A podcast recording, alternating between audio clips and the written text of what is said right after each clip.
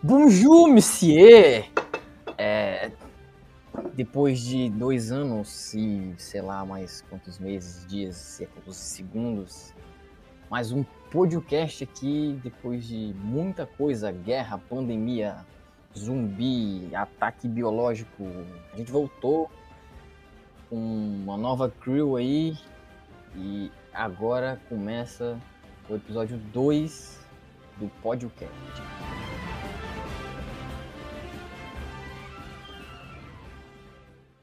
Agora a gente está aqui com Douglas. Fala, Douglas. Fala, galera. Eu sou o Douglas e eu tenho um azar até na minha sorte. A gente está também aqui com a Mari. Fala, Mari. Ó.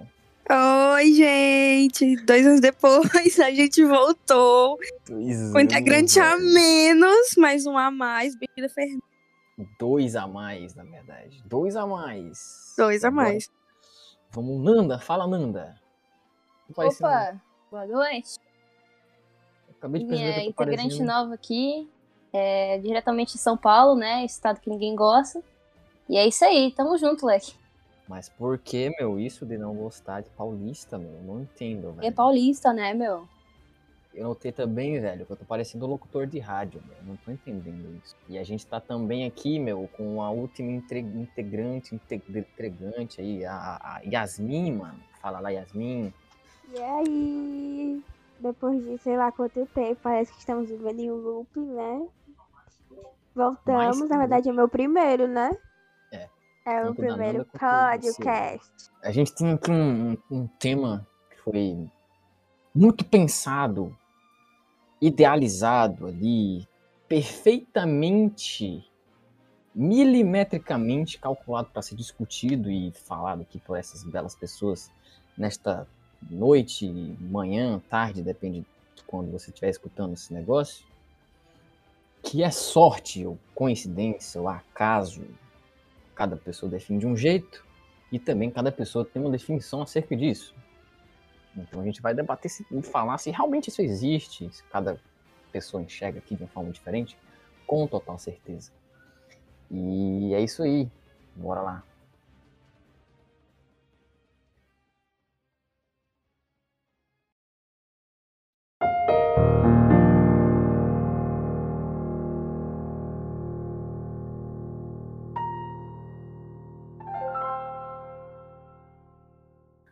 Sorte, velho.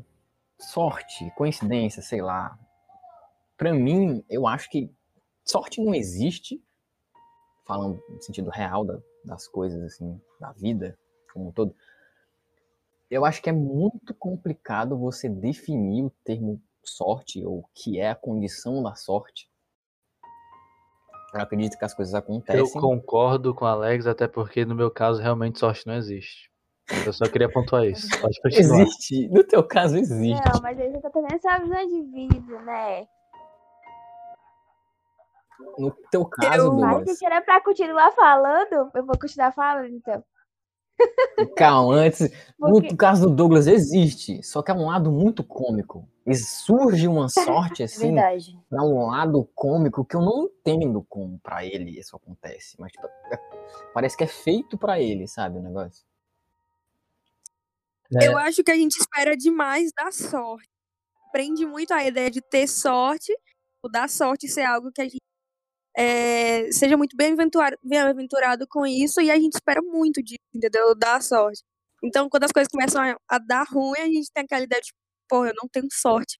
Mas a gente não olha as coisas, né, vieram Eu, a gente. eu- eu já não vejo por esse lado. Eu já não vejo por esse lado, porque eu não espero que as coisas vão dar certo pra mim na minha sorte. Porque é, é, eu já sei que se alguma coisa der certo, eu sei que vai ter alguma pegadinha ali no meio. Porque. Tem algum nesse caroço. É, exatamente, porque, tipo, é, é- é- é- eu tenho a minha sorte é de um jeito que eu sou tão azarado que até quando eu tenho sorte, tem, é, é, vem um azar junto, sabe? Então, É presente. pois é, é, é um negócio que eu já espero que, que vai vir alguma pegadinha. Sempre, Mas é o famoso dois passos à frente e dez pra trás. Tem uma Ou vitória mais. e dez derrotas. Ou mais, no meu caso, às vezes é 30, 35. Às E vezes tá tudo bem. 80, vai- às vezes é meio um, um esquema de pirâmide. Eu começo com duas, depois as quatro, depois 8, 16, 32. E o número de passos ali vão sendo sempre subtraídos e dá sempre um cálculo negativo. O negócio é incrível. Mas a gente continua. Tá, mas que vocês definem sorte, ou coincidência, ou acaso? Como definem? Olha, eu não acredito muito em sorte. Eu acho que as coisas acontecem, a gente fica. tão- Exatamente o que você disse, a gente fica tanto esperando que as coisas vão dar certo porque a gente precisa de sorte, e a gente fica muito preso a isso. É é isso que acontece, sabe? Às vezes, às vezes nada acontece, basicamente. Feijoada. Exatamente, nada acontece feijoada. Mas eu já acredito em coincidência, porque isso já acontece comigo em alguns momentos. Mas é uma de uma vez perdida, mas eu comecei a ter um pouco mais de fé em coincidência, mas em sorte nem tanto, assim. Eu fui buscar aqui no Google. Coincidência é o termo utilizado para se referir a eventos com alguma semelhança, mas sem relação de causa e consequência. Déjà vu. Que não. Acho que o déjà vu é um caso muito específico. É um caso muito específico quando você tem um vislumbre de uma vida pass- do universo passado que aconteceu nesse mesmo momento, né? Ou uma É. situação. Exatamente. O seu, né, atual plano. É, é quando os, os- os universos entram numa certa frequência que você começa a ver as coisas. assim. É, déjà vu é um negócio é muito. pautado pontual. na mecânica quântica. Seria bem interessante falar isso, mas muito complicado. E Muito o que é o texto. acaso?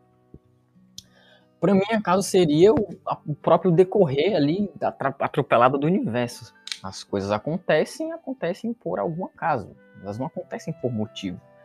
Já que o universo em si é gerado por causa, é gerado por problema, por coisas aleatórias, randômicas, que só acontecem. Não acredito que realmente exista um motivo central do porquê que as coisas acontecem. Mas a gente tá sempre nessa de querer buscar um significado um ponto de partida de todos esses eventos, de todos esses incidentes, sei lá. Para mim, eu acho que realmente a sorte não entra em contexto nenhum e nem é validada por qualquer outro argumento ou pontuação acerca disso. Eu acho que Eu acho que o ser humano ele tem a necessidade de acreditar em algo constantemente, né? É, por exemplo, é, eu sou muito cristã, certo, gente? Então, tipo assim, pra mim, sorte ou acaso, enfim, não é isso que eu intitulo, né? Sorte ou acaso, mas eu intitulo que tudo que acontece na minha vida realmente tem um propósito, é algo que vai me ensinar, é algo que vai, enfim, vai me ensinar de alguma forma ou através de algo que eu decidi escolher e aí vai, enfim, consequências, ou é algo que Deus ele quer falar comigo. Essa é a minha visão, tipo, do que acontece na minha vida, né? Pra mim, é nessa questão, tipo, sorte ou acaso é mais sobre uma questão, tipo, de, de fé mesmo, de algo que vem de Deus. Será que realmente o que eu paro e penso, o que Deus quer me ensinar com essa situação? Sendo bom ou ruim, né? Porque nem tudo, tipo, é bom e nem tudo também é ruim, né? Mas na, na minha concepção, meu, na minha perspectiva de vida, não é nem sobre ser sorte ou acaso ou coincidência, mas sim sobre, tipo, tudo tem um propósito, tudo que acontece, na minha, na, na minha visão, né? É, foi bom você ter falado nisso, em propósito também, já é outra coisa que a gente bastante pode importante. discutir, discutir aqui.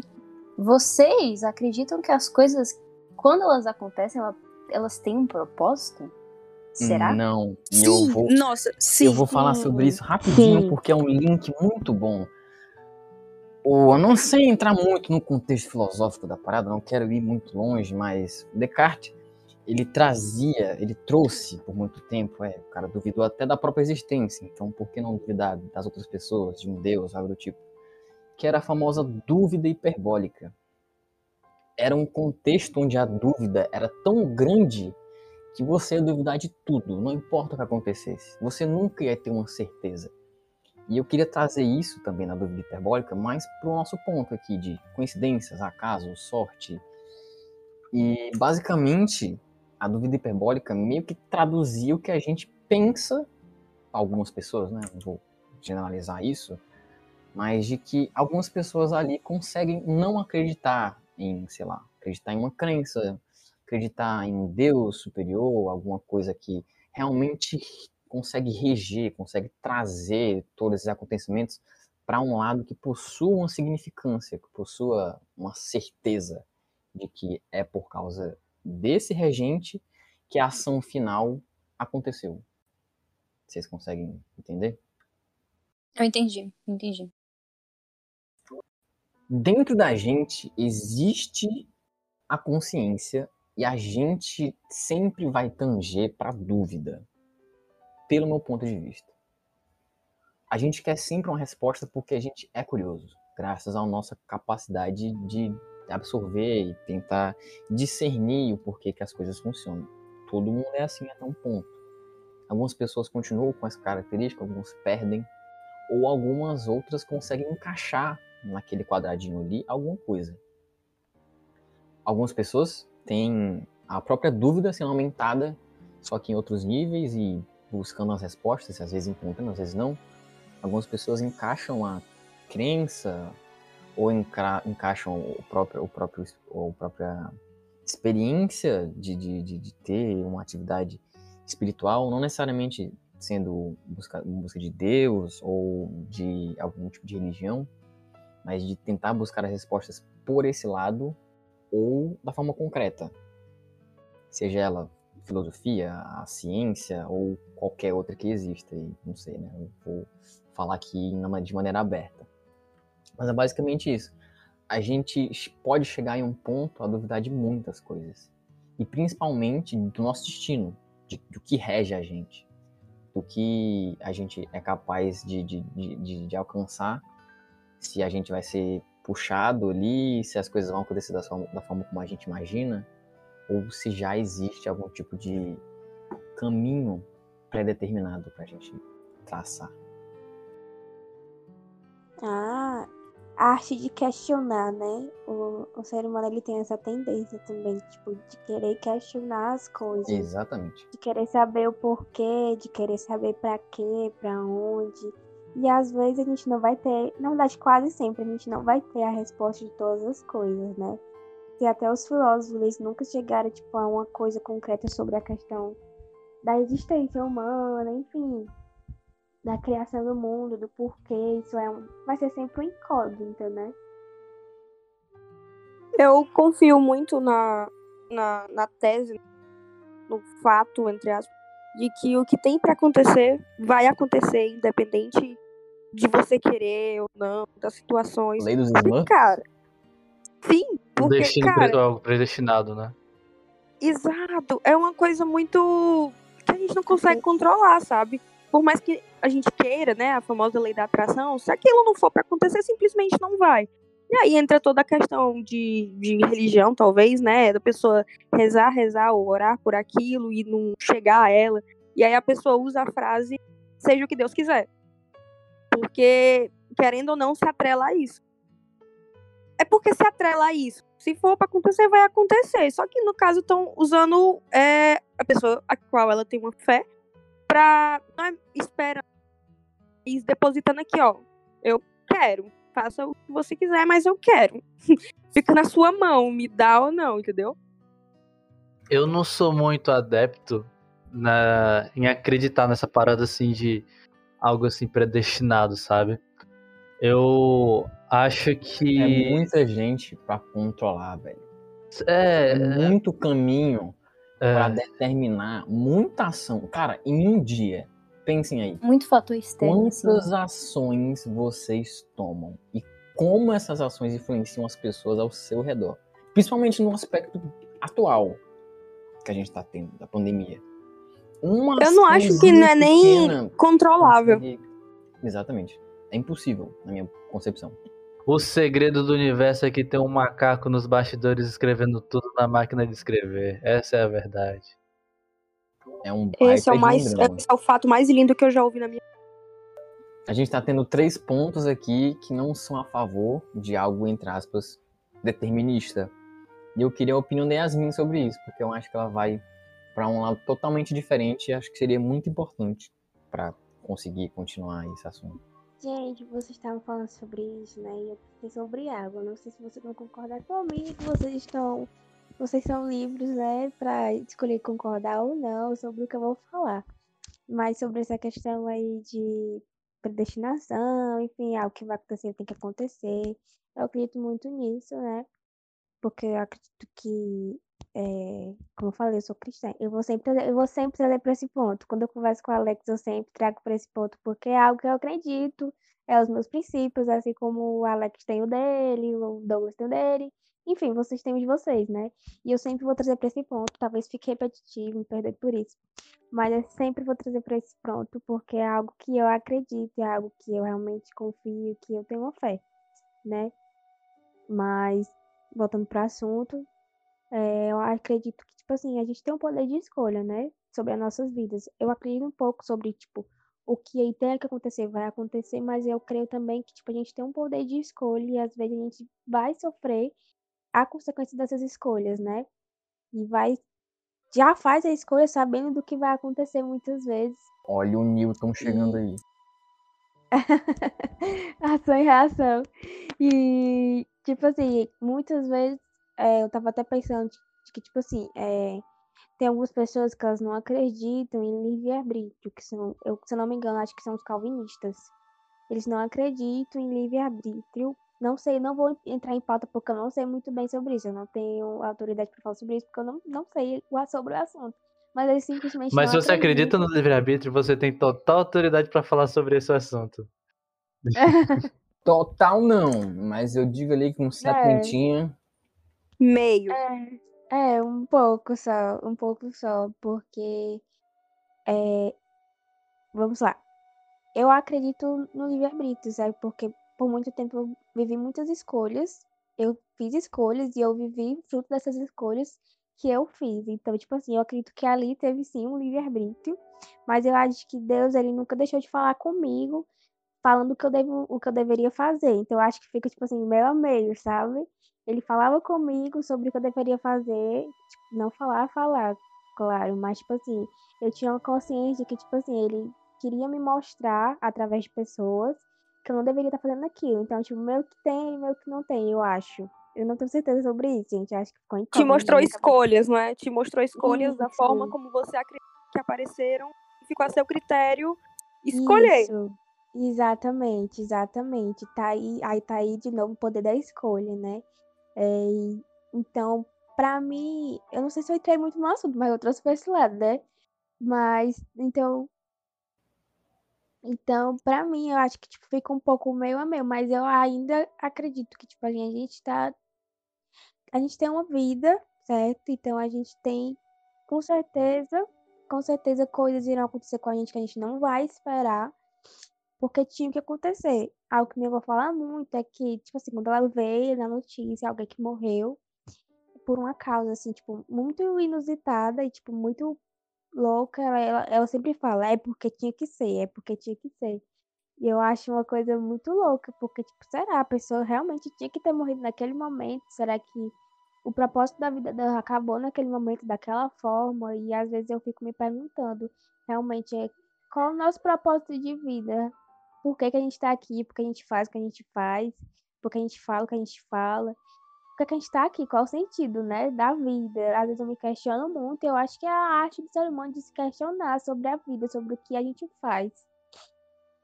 Exatamente, eu acho que é, você, você pegando para esse ponto que é uma pessoa aconteceu isso com ela porque tinha que acontecer, você fica pensando nisso e é tão frustrante você ver que existe essa visão. Para mim, existe essa visão que precisava ter acontecido, mas por que isso, sabe? Sim, o Exatamente. questionamento. É, por que isso? Não Sim. tem sentido, na, na sua cabeça não entra, sabe? Porque Porque tem, situa Sim, porque tem situações que chega a ser é, um pouco crível, né? Usar essa desculpa pra ter que acontecer. Situações que você fica, meu Deus, como que pode ter Um acontecido isso? piano caiu na cabeça do maluco enquanto ele atravessava a rua. Ele morreu. E É, aí? tipo assim, qual a probabilidade, né? Gente, aconteceu algo muito inusitado comigo. Eu vou contar. Sexta-feira eu estava indo pro salão. E aí é, eu peguei um ônibus, certo? E pouco minuto, poucos minutos antes é, passou o mesmo ônibus que eu peguei. Só que, tipo, eu não peguei ele porque eu perdi, eu peguei o que veio atrás. E quando eu entrei dentro desse ônibus, tinha uma mulher falando sobre, sobre a Bíblia, falando sobre a palavra de Deus. Até aí, tudo bem. Eu dei total atenção pra ela, enfim, abençoei a vida dela e tudo mais. Quando essa mulher desceu ali na parada que era do macro, na BR, um monte de gente subiu, tipo, sem pagar a passagem gritando, falando alto, meu Deus, o que foi que aconteceu? E as pessoas simplesmente que tinham pegado o ônibus da frente antes do, o que passou antes que eu perdi, elas foram assaltadas dentro do ônibus. Então, tipo assim, qual a probabilidade de eu não ter conseguido pegar o, aquele ônibus que o pessoal foi assaltado? Tipo, a probabilidade de um minuto, tipo, porque eu perdi, porque eu cheguei um minuto atrasada, eu perdi o ônibus e eu não fui assaltada. Amém que eu não fui, mas, gente, qual a probabilidade, entendeu? Já colocaram, colocaram aqui coisas com ônibus. Eu e o Douglas, a gente tem uma história muito engraçada, que vem muito dessa de escolha também em ônibus, assim. Tava eu, Douglas, uns amigos, uns amigos da gente, a gente ia se dirigir à praia, e a gente Foi tinha dois ônibus.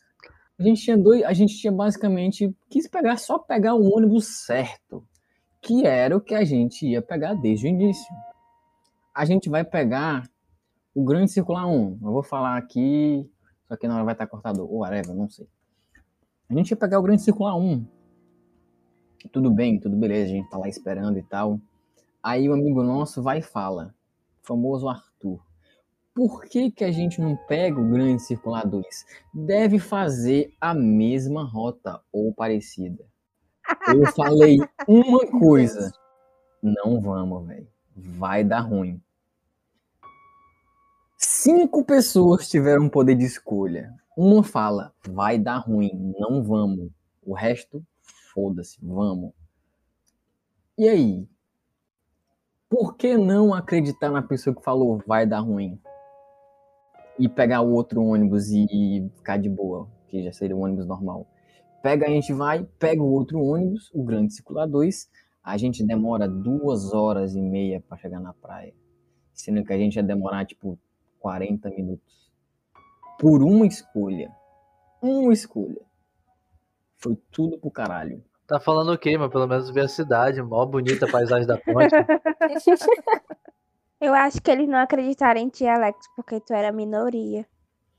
Pô, aí já entra um outro assunto aqui bem polêmico, mas Não, o pior é que no dia foi.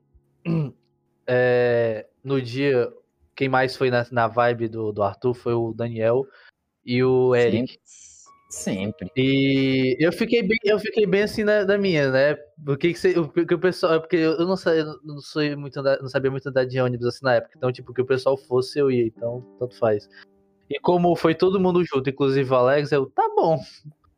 É, eu Então, não ia pra nessa- sozinho, né, mano? Não ia falar, é, tipo, vou pra praia. foi, foi- a gente entrou nessa jornada. Foi no carnaval? E não, não, foi Não. na época que o terminal da Messejana tava em reforma. Cara, eu nunca vou esquecer o carnaval que o, o Daniel e o Arthur disseram que estariam na praia já em 20 minutos. Eles demoraram 1 hora e 40 pra chegar, porque assim, deram uma volta na cidade com o Douglas e não sei o quê. Eu, eu demorei menos, eu cheguei passando por dois terminais praticamente e eles chegaram uma hora e meia depois. Olha, em minha defesa, nesse dia, eu não lembro de a gente estar atrasado. Eu lembro de tu estar muito adiantado. Essa é a questão. Eu, dia, Gente, a, não. gente, a gente foi no- a gente pegou o- o- os ônibus certinho. É aí, né, galera? Entra escolhas. Escolhas. Cheguei atrasado. Aliás, Sim. cheguei adiantado ou chegaram atrasados? Muitas veio o escolhas. questionamento. Gente, Porque Isso aí vai depender relativo. do referencial. Eu queria. Quero ouvir a Fernanda falar. Vai, vai, Fernando. é, é- não, é, não, é, vocês têm tanta história com ônibus, mas é que assim, eu sempre fui tão tranquila com o transporte público, nunca aconteceu nada. Eu nunca fui assaltada, nunca Ainda atrasou. bem. Ainda Nunca- bem. Cadê? Como são os ônibus em São Paulo? Não, sim, essas coisas, mas isso é normal, tá cheio, essa coisa, isso é de boa. Eu quero fazer uma pergunta e eu quero que todo mundo responda, não importa a ordem, da sua forma. Que é, algum momento na vida de vocês já aconteceu alguma coisa que agora, nesse momento, vocês falam, putz, se isso aqui não tivesse acontecido, eu não ia estar aqui agora, nesse momento. Ou eu poderia estar em outro lugar, ou vivendo de outra forma, vendo a vida Nossa, de outro sim. momento. Sim, com certeza. E eu. Sim, Nossa, com sim, demais. Eu consigo pensar em 10 coisas diferentes só nesses dois anos e a gente ficou meio afastado assim do outro. Consegui mais de 10 coisas, na verdade. Aconteceu muita coisa nesse período. E muitas dessas coisas poderia ter mudado completamente o rumo da minha vida. Completamente, completamente. 100%. A Yasmin sabe. Então, eu acho. Então conte, divida com nós algumas delas. Começa aí, Mari. Tá. é, Escolha. No ano Momento de. Nossa, meu Deus. Tu vai contar Tá. isso, Mari? Vou. É, Não sei se o Alex vai cortar, mas eu vou contar. É, Depende no do ano que vier. Não, é uma história. Em 2019, eu estava muito problema. Aí a gente terminou, tudo bem. Só que, uns dois meses depois, eu tava conhecendo outra pessoa. Que no caso é meu atual namorado. Mas eu tava conhecendo ele, a gente era só amigo e tudo. Quando eu descobri que tava grávida. E eu tava com mais ou menos dois meses, eu acho, acredito eu. Eu descobri que eu tava grávida. E foi um baque muito grande pra mim, porque eu tava no meu terceiro ano ainda, não tava mais com o meu ex-namorado. E a gente tinha terminado de uma forma muito ruim. E, enfim, tava tudo muito ruim. Eu tava em uma situação completamente péssima. E quando eu contei pro meu é, atual namorado, que na época era só meu amigo, amigo muito próximo, ele virou pra mim e falou: o que é que a gente vai fazer? E isso me deu uma sensação de conforto. Porque quando eu contei pro meu ex-namorado, né? Mas era o pai do bebê, ele simplesmente mandou eu abortar. Tipo, não quero, não quero, não Otário, quero, não que vou. otário. Que otário. É, enfim. A pessoa que eu achei que ficaria do meu lado ficou, me fez, me fez desenvolver depressão naquela época, pior, né? É, pânico, entre outras coisas, que acabou dificultando um pouco o estabelecimento daquele feto, sabe? Então eu tive problemas pra segurar a gravidez, eu tive problemas pra ir pra frente, sabe? Então o meu corpo meio que rejeitou e eu sofri um aborto é, em julho, no dia do meu aniversário do ano de 2019. E foi um período muito chocante pra mim, que eu lembro pouca coisa, porque, né, a gente sempre esquece coisas traumáticas. Eu imagino. E- Realmente isso acontece. É o, Então, é um de é- defesa do cérebro. Foi muito difícil, então eu acabei que acabo que não lembro, mas foi um período muito Foi turbulento. aniversário, Mari? Foi, Foi. que a gente fez a surpresa? Foi, de noite. E então Sim. eu, eu fiquei muito complicado. Ali foi o começo, no caso, né? Mas mandar, eu fui pro médico, enfim, eu passei um mês inteiro indo pro médico pra- praticamente todos os dias, tomando remédio na veia, entre outras coisas, até que quatro, quatro dias depois meu corpo não aguentou, então eu tive que ficar praticamente sem fazer nada, eu não podia nem ir no banheiro.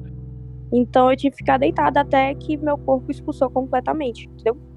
Então foi um período muito turbulento na minha vida, muito complicado, que é, eu tenho sequelas até hoje, por conta de como foi todo o processo. Eu não tenho mais contato com meu ex-namorado. E foi, um- foi muito ruim mesmo, gente. Foi muito barra. E eu fico pensando, tipo, ainda bem, eu acho.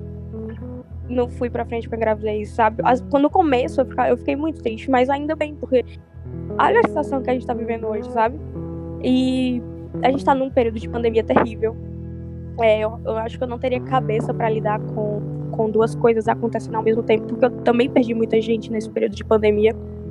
E eu comecei minha faculdade, eu mudei completamente o rumo do que eu queria depois desse acontecimento e consegui me encontrar no curso que eu queria, eu tô estagiando, enfim, há males que vêm para o bem, né? Então, eu acredito que coisas tendem a acontecer em nossas vidas, por mais que sejam doloridas, né, no, momento e dolorosas no, no nosso futuro, a gente pode tirar proveito de algumas coisas dessa situação. Não digo que foi 100% bom, porque não foi, porque doeu, porque machucou, enfim, deixou sequelas, mas acredito que tenha sido.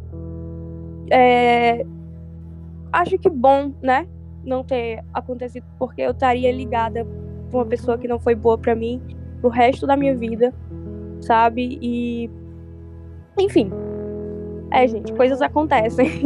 em dois anos acontece muita coisa. Sim, eu acho que, mano, eu acho que eu, eu vejo muito isso na vida do geral. Não dessa mesma forma, porque é impossível, né? Mas é, eu acho que realmente, às vezes, algumas coisas acontecem quando deveriam acontecer, mesmo não acreditando em na sorte ou coincidência. Eu acho que pontos específicos da nossa vida, meio que muda tudo, sem uma escolha, sem um motivo ou, sei lá, um, uma aparência real de que a gente necessita daquilo. Por exemplo, por exemplo, eu há, sei lá, dois anos atrás, três anos atrás, eu não me via aqui nesse momento. Por diversos motivos. Eu não sei se isso vai pra lá, pro, pro corte final, mas vou falar aqui. Porque eu só não queria viver, velho. Tipo, foda-se. Não, não tô nessa de viver, não. É isso aí. Partiu, valeu, falou. E poderia simplesmente ter sido o meu fim. Há três anos atrás. Mas ainda tô aqui. Tá? Por coisas que simplesmente começaram a acontecer. As coisas pareciam que começavam a tomar forma mas não da maneira como eu queria. Elas só aconteciam. De, de um ponto de eu não quero mais viver, eu não quero mais estar aqui porque dói, porque dói muito. Eu vim para um ponto de caralho. É, até que é legal, até que é bacana, um pouquinho interessante. Mas no meio disso tudo aconteceu muita coisa por acaso eu repeti de ano, mudar de escola, conhecer um professor que mudou minha vida e me apresentou novas formas de enxergar o que é a vida e o que é o conhecimento e como isso pode ser usado de formas totalmente diferentes e que pode tirar uma pessoa do mais profundo limbo para uma pessoa que conseguiu encontrar alguém e continuar com ela por muito tempo. No caso, a minha, a minha namorada atual, praticamente minha esposa. E. Lindíssima. Como acontece de forma que você não imagina que pode acontecer. Você não quer. Você não espera nada. Simplesmente acontece. Eu fiz trocadilho com um filme, quem entendeu, entendeu, foi sem querer. Eu adoro esse. Referência cinéfila. Referências cinéfilas. Não peguei. Acontece. Gente, Simplesmente é- acontece. Vocês dando Depois seus, queria falar uma seus, seus relatos aí. Pode, pode falar, Yasmin. Fique à vontade. Não, Ah, tudo Pode bem, falar. tudo bem. É, Eu, assim, há dois anos atrás, há três anos atrás, na verdade, eu morava em Fortaleza. Então, 2018 eu morava aí. Mas eu tinha uma meta de, no próximo ano, 2019, que era entrar na faculdade pública daqui, né? E, nossa, isso parece tão distante. Mas, enfim. E eu decidi que eu viria para São Paulo. Eu tinha a opção de não ir. Eu poderia continuar muito bem vivendo aí. Mas eu decidi que isso seria melhor para mim. E, na verdade, não foi. Não foi. Mas eu penso diferente agora. Porque foi um ano que eu não sabia o que fazer, basicamente, aqui. Eu entrei num isolamento profundo e eu não tinha mais meta nenhuma depois de um tempo, sabe? Eu não consegui me adaptar e fiquei nessa. Mas depois de passando um ano inteiro de 2019 refletindo sobre as minhas escolhas, não entrei na faculdade que eu queria na época, entrei em outra, mas que também é excelente, muito boa. Porém, eu penso que em 2020, revendo isso, se eu não tivesse passado por 2019, se eu não tivesse me reaproximado de algumas pessoas, provavelmente eu não estaria do jeito que eu tô hoje. Eu não estaria aqui também fazendo isso, fazendo esse podcast, conversando com vocês e sei lá o que eu estaria fazendo. Mas, enfim, outras coisas aconteceram também e eu acho, achei que foi muito importante isso ter acontecido, embora tenha sido horrível, tenha sido meio ruim, né? É bem essa coisa, eu, eu tô melhor hoje porque isso me fez amadurecer, me fez refletir, me fez dar valor a coisas mais importantes na minha vida. E me fez ser uma pessoa melhor, mesmo passando por isso. E hoje eu tento me dar o meu melhor, mesmo não conseguindo, assim, às vezes.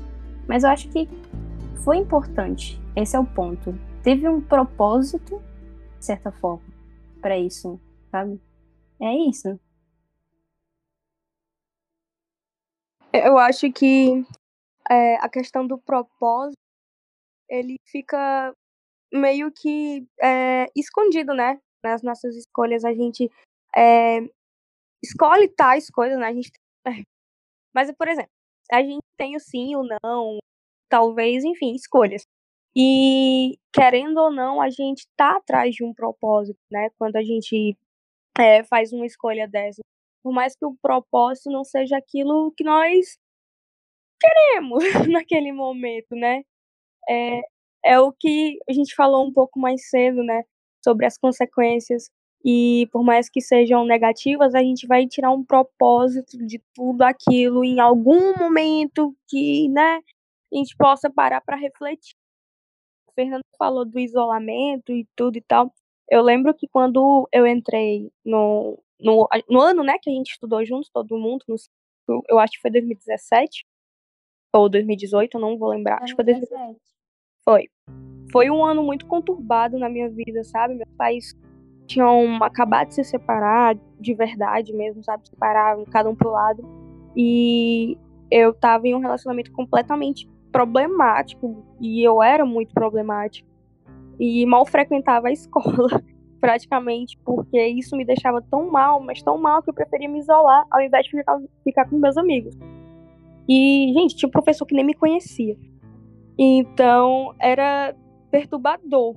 Hoje é perturbador lembrar dessa época, que eu perdi vários momentos, várias, várias coisas, escolhas minhas, de não querer estar ali, por mais que fossem pessoas que pudessem me fazer bem, sabe? Me tirar desse poço imenso que eu tava metido.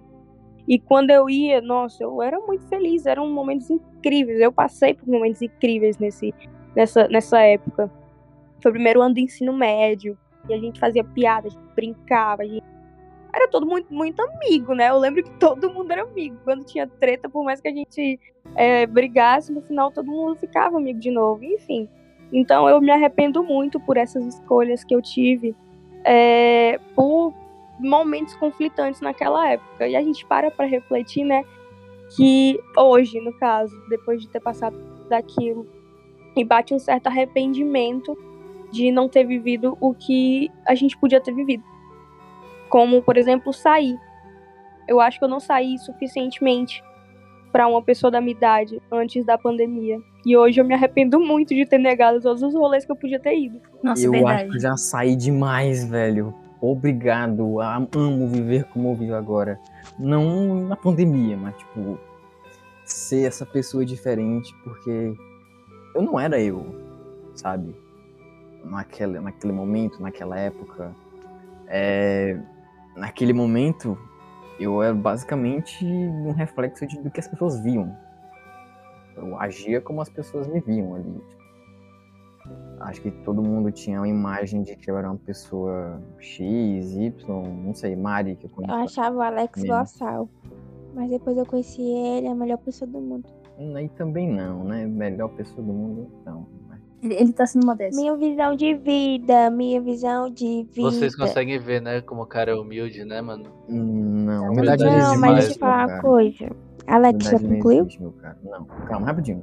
Muita gente tinha essa visão de que eu era uma pessoa diferente, arrogante, sei lá, bolsal, depende da definição disso. E que fazia muitas coisas e, na realidade, eu nem fazia muito daquilo. E eu só agia daquela forma porque era, pessoa, era como as pessoas me viam. E eu acho que isso, aquele momento, me definiu de uma forma muito ruim. Porque eu não sabia quem eu era. Então eu acho que por não querer estar a fundo nisso, eu só agia como as pessoas queriam. E quando eu troquei de, de, de lugar, de, de, espaço em que eu convivia estudando, Eu tive a liberdade de, putz, agora eu quero, velho. Quero ser quem realmente sou. E aí entrou a ajuda do professor, um professor de filosofia, que me ajudou e me ajuda hoje. Ele é meio que o meu mestre pra vida, assim. Que me ensina as coisas, não diretamente, ele não fala pra mim, pra mim muitas coisas assim, tipo, tem que fazer isso. Nas coisas, nas coisas acadêmicas, sim, ele me dá uns segmentos do que eu, é melhor para mim. Mas do resto, eu, tipo, só aprendi, sabe? Eu fui prestando atenção no que ele ensinava e como ele fazia as coisas. Eu fui meio que, tipo, putz, é isso. É isso que eu comecei a ser bom em tudo o que eu nunca achei que eu poderia ser, sabe?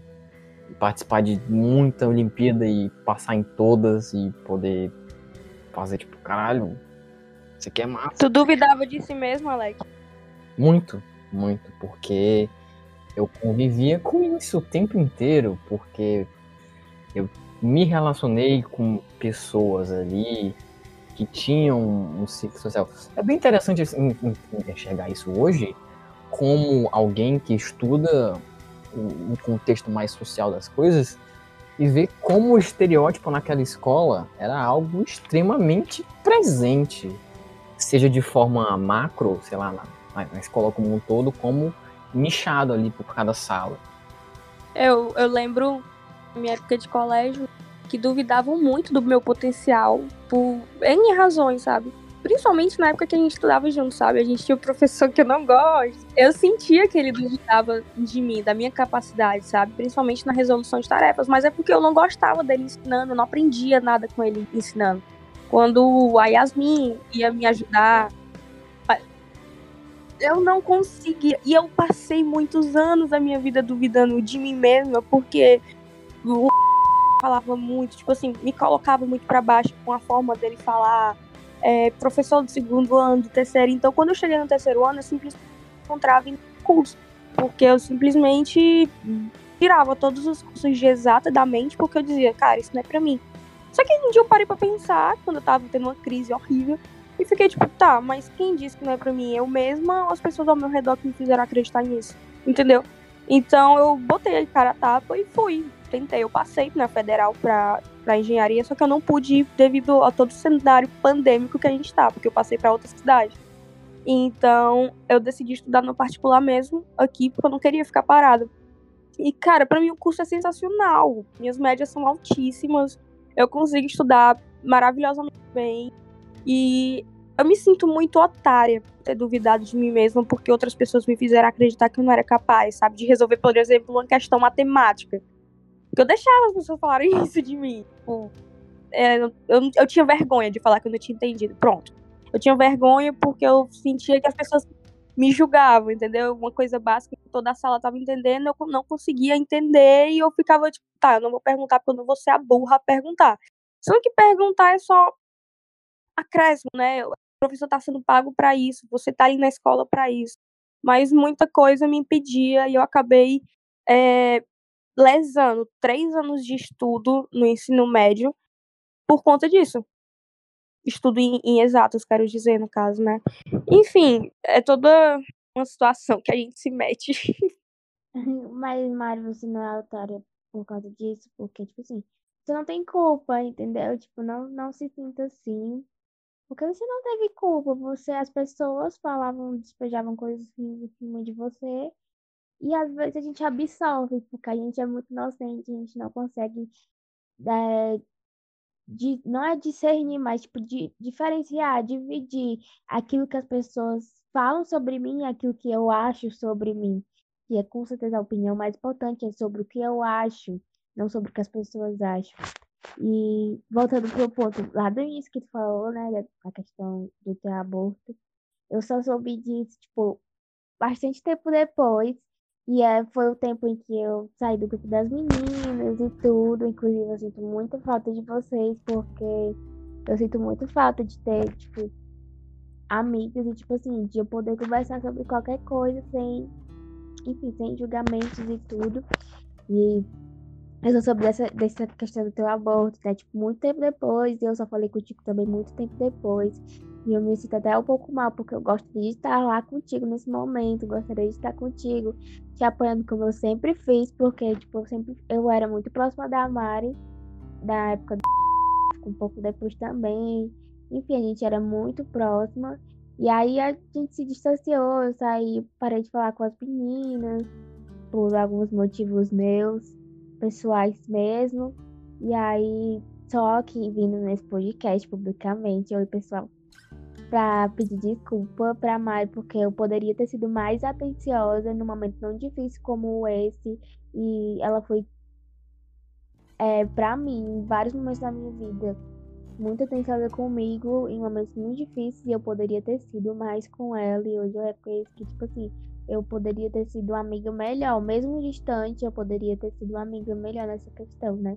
Não tô me culpando, mas, tipo assim, me sinto mal por não ter dado o meu 100% quando eu podia ter dado, né?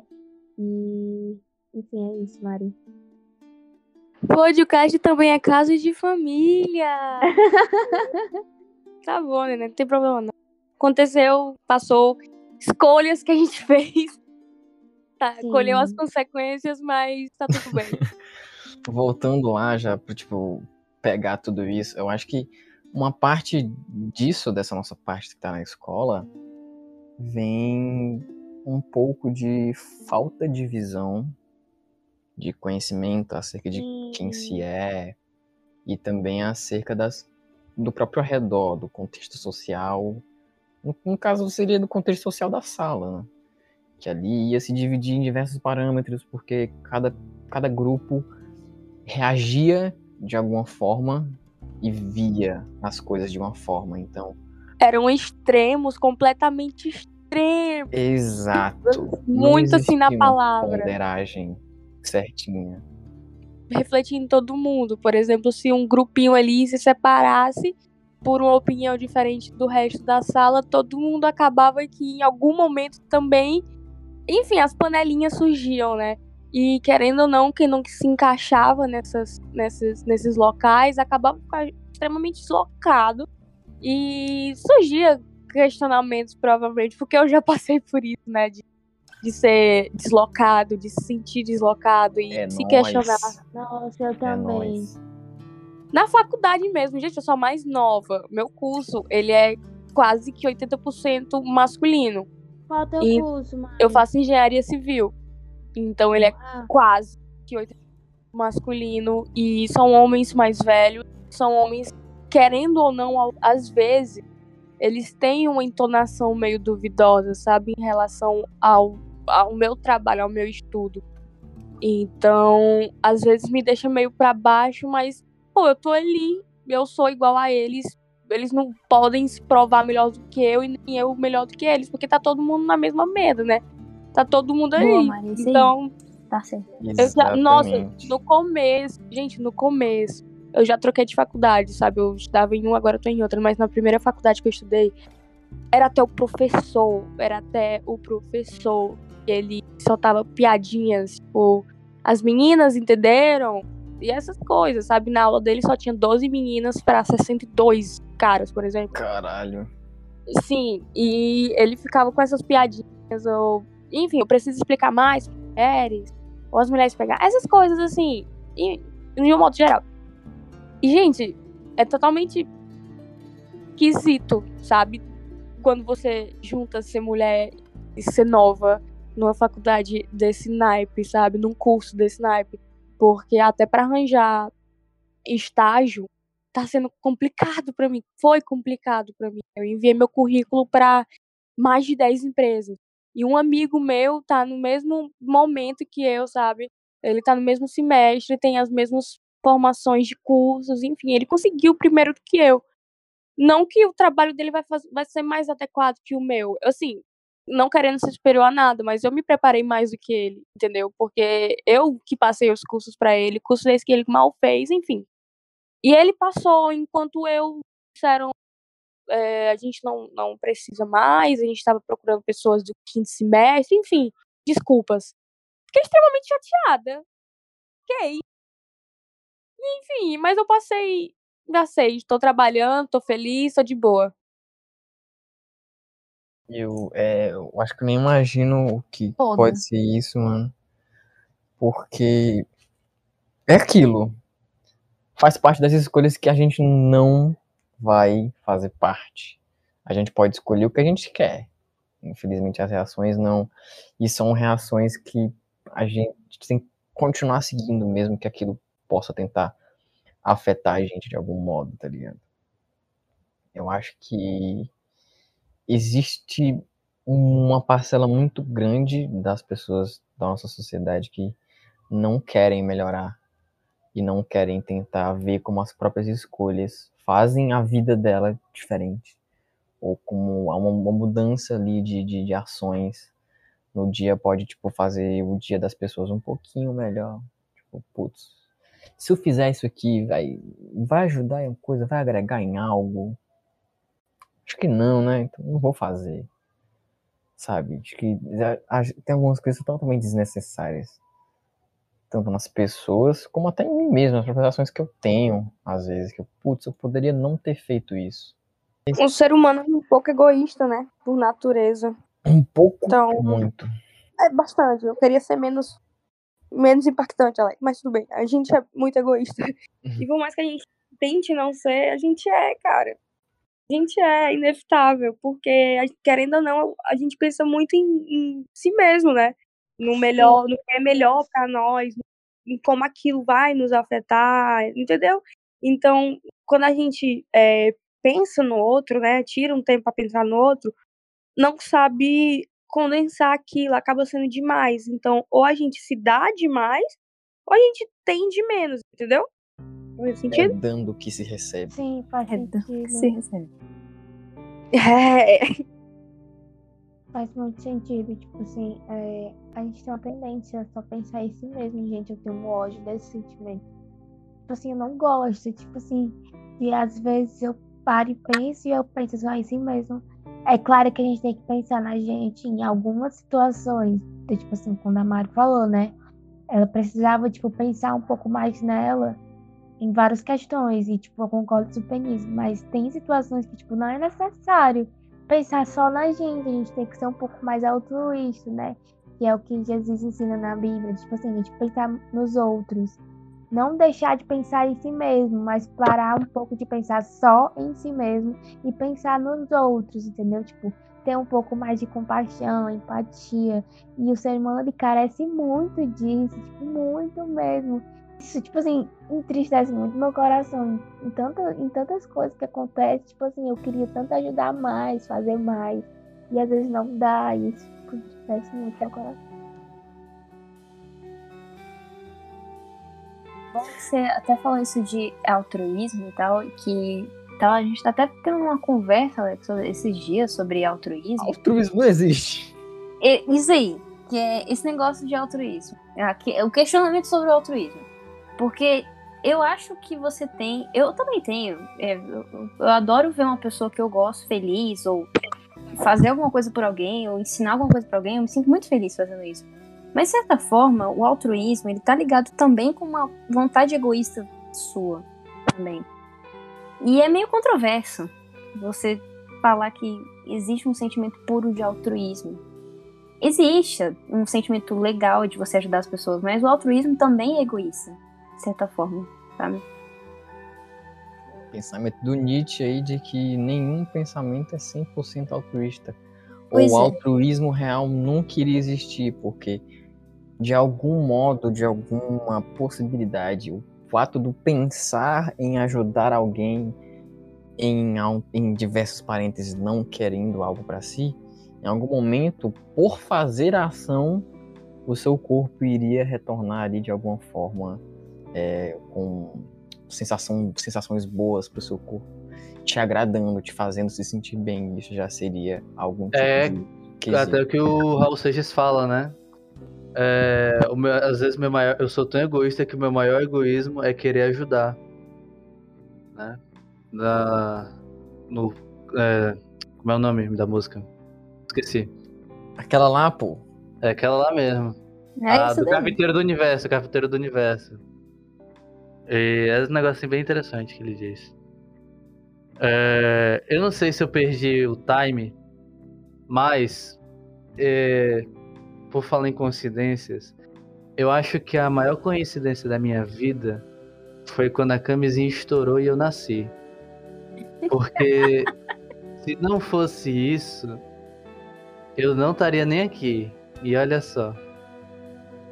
Então.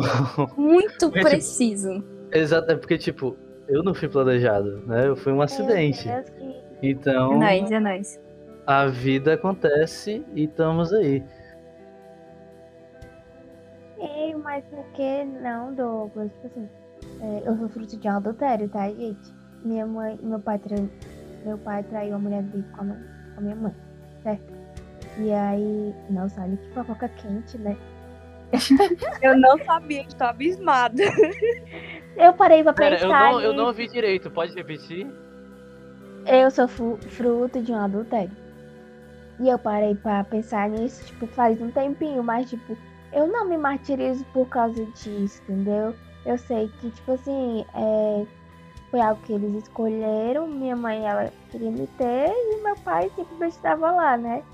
E aí, tipo assim, é, eu poderia realmente me, me ficar, ficar um pouco triste em relação a isso e me depreciar em relação a isso, por conta que, tipo assim, caraca, eu sofri de uma traição, isso é uma coisa mais horrível do mundo, com toda certeza, e eu poderia ficar triste em relação a isso, mas eu escolho não ficar. Então, Douglas, não se ache tão pouco assim, eu triste. Não, mas eu não tô é, me diminuindo nem nada, não. Ah, eu, eu tô aqui, né, pô? Então pronto. Eu, tô- tá não- eu não vou reclamar o quê? Ah, Então, Você tem que e viver, minha- a, minha mãe, a minha mãe mesmo disse que ela fala que eu não fui planejado, mas eu sou muito querido, né? É, sei lá, e tipo, eu- nunca me faltou nada, sabe? De, de importante nunca me faltou nada. Já teve algumas coisas que eu queria, nunca recebi? Teve, mas de importante nunca me faltou nada. Amor, tá ligado? Não, só aquilo, sorte. aquilo É, Só sorte, assim, eu só sorte. quero ter um iPhone. Amor também, tipo, putz, nossa, eu, eu sou carente por caralho, velho. Por causa de N motivos da minha vida. E, tipo, porra. Só recentemente que, putz, percebendo, nossa, eu comecei a fazer tratamento psicológico, comecei a perceber muita coisa. Só me analisando, tipo, putz, eu sou perfeccionista desse jeito, eu tenho um toque por causa que eu fui cobrado, por causa que eu tinha uma família que me cobrava, e hoje eu me sinto um lixo fazendo praticamente boa parte das coisas, porque é aquele instinto ali de, putz, eu tenho que ser perfeito em tudo, eu tenho que ser foda, eu não consigo é, me sentir bem até não chegar num ponto que eu falei, putz, daqui eu não consigo mais ir pra frente, daqui não tem como melhorar. E de, de eu ter toque também, de ficar organizando tudo, até mesmo meus próprios pensamentos. E começa algumas coisas você vendo que tudo foram escolhas. Tudo resume-se a escolhas. Não escolhas apenas de que eu fiz ou que eu vim a escolher, eu vim a ter, mas também de outras pessoas em relação à minha vida. Então você fica embasbacado. Você fica de cara com as coisas que acontecem por causa de uma simples escolha lá atrás que hoje desencadeou algo totalmente foda. Às vezes é legal, às vezes bom, às vezes não, sabe? É, Talvez, às vezes, que é, a escolha nem é sua, né? Só reflete em ti e foda-se. Toma pra ti e cuida. domina no peito, aqui botar pro chão e tu vai tentar fazer o gol. É tipo isso aqui, escolhi isso, deu merda. O problema é teu, velho. Refletiu em quem tiver ao meu redor. Tô ligando, tô seguindo aqui minha vida. Cara, eu falo isso porque entendo 100% você, Alex. Eu, eu tive também acompanhamento psicológico, porque, né, depois de tanta merda na vida, a gente minha, que é psicólogo. Gente, vá se tratar. Isso não é ruim. Enfim, é, Terapia é muito bom. terapia é sensacional. Foi um dos melhores Façam atos que eu fiz na terapia. vida. Fica a recomendação pra certas pessoas. Enfim, é, escolhas, né, dos outros, da gente, acabam que não fazem tanta diferença quando isso reflete é, na nossa vida de um modo geral. Porque, assim, é, quando mais nova, né, quando a gente, quando a gente é mais novo, a gente é muito é, eu vou dizer essa palavra, mas eu não sei se é correto, mas incompetente perante nós mesmos. A gente não sabe lidar com, com as nossas emoções, não sabe lidar com as nossas escolhas, não sabe lidar com nada. A gente é burro mesmo, por natureza, e é isso, a vida, a vida ensina. Então, é, a gente acaba deixando pessoas entrarem ou é, consequências, né, de terceiros por, por conta dessa, dessa abertura que a gente dá, reflete muito na gente, a gente suga demais o, o que é do outro. E, gente, isso é tão problemático, tão problemático, e acaba sendo completamente triste no nosso futuro, porque assim, falando por mim agora, é depressão, ansiedade, sabe? É problemas de autoestima. problemas de memória por trauma. E entre mil e uma coisas que eu posso passar horas e horas falando e monopolizando o podcast e o ouvido de vocês, gente, não foi culpa minha. Foi tipo reflexo da separação dos meus pais, que para mim foi muito impactante pelo modo como foi, por um relacionamento abusivo, por situações, sabe, que foram abusivas emocionalmente, por pessoas serem me colocadas assim na berlinda aqui, ó, te colocar aqui e se vira para sair daí. Gente, é louco. E a minha escolha naquela época foi aceitar. Simplesmente isso. A gente tem umas escolhas assim na nossa frente que parece que a mais luminosa é a mais burra. É triste. São pontos Isso foi em poético. que a burrice, às, foi às poético. vezes. Às vezes a burrice é a melhor escolha. Obrigada, né? Fernanda. Foi muito importante para mim. O que é isso? Às vezes a burrice é a melhor escolha em alguns pontos. Às vezes a gente só reage e não tem um porquê na forma como a gente reagiu. Só aconteceu. Que, tipo assim, gente, às vezes a gente é muito produto do, dos nossos pais, né? Da nossa criação. E eu acho que tipo, essas coisas, é, insegurança, ansiedade, são muitos gatilhos, né? E, tipo assim, às vezes é a forma como a gente é criada, a forma como a gente é tratado. Isso vai gerando gatilhos dentro de nós e vai gerando inseguranças e vai gerando coisas que, tipo assim, não fazem, não fazem, não é para fazer parte da nossa identidade, é, do nosso caráter, da nossa essência. E às vezes a gente se apropria muito, né, sobre aquilo que, sobre as circunstâncias, sobre aquilo que acontece ao nosso redor, e a gente se esquece de quem a gente é. E aí acontecem essas coisas e tal. E eu acho que é por isso que é tão importante a, a terapia, né? O psicólogo. E às vezes as pessoas não acreditam, né? Tipo assim, pode ser algo muito banal para algumas pessoas, tipo assim, ah, pra quê? Uma besteira, mas tipo assim, é muito bom. Vocês são a prova viva disso, tipo assim, vocês estão aqui falando sobre várias coisas, vários, vários traumas, várias coisas que aconteceram com vocês, e mas nu- nunca deixam de, de mostrar e falar que, tipo assim, a terapia é necessária, né? Mas é, a gente só percebe isso depois que aceita que precisa de terapia, porque o processo todo que leva pra gente cair na real, de que tudo aquilo que a gente tá sentindo, vivendo é um problema, não só pra gente, mas quando aquilo começa também a refletir na, no que a gente faz com o próximo, com as pessoas ao nosso redor, por exemplo. Eu me afastei muito de pessoas que eram importantes pra mim. Depois que passou todo o período, né, da situação que eu falei pra vocês, eu acabei me afastando muito, mesmo que sem querer querendo. E isso é refletido assim na minha vida hoje. Eu é, são são coisas, momentos, situações que eu perdi por escolha minha, né? Mas é por fruto de todo um momento que eu tava passando. E foi escolha minha viver sozinha, sabe? Passar sozinha por aquilo.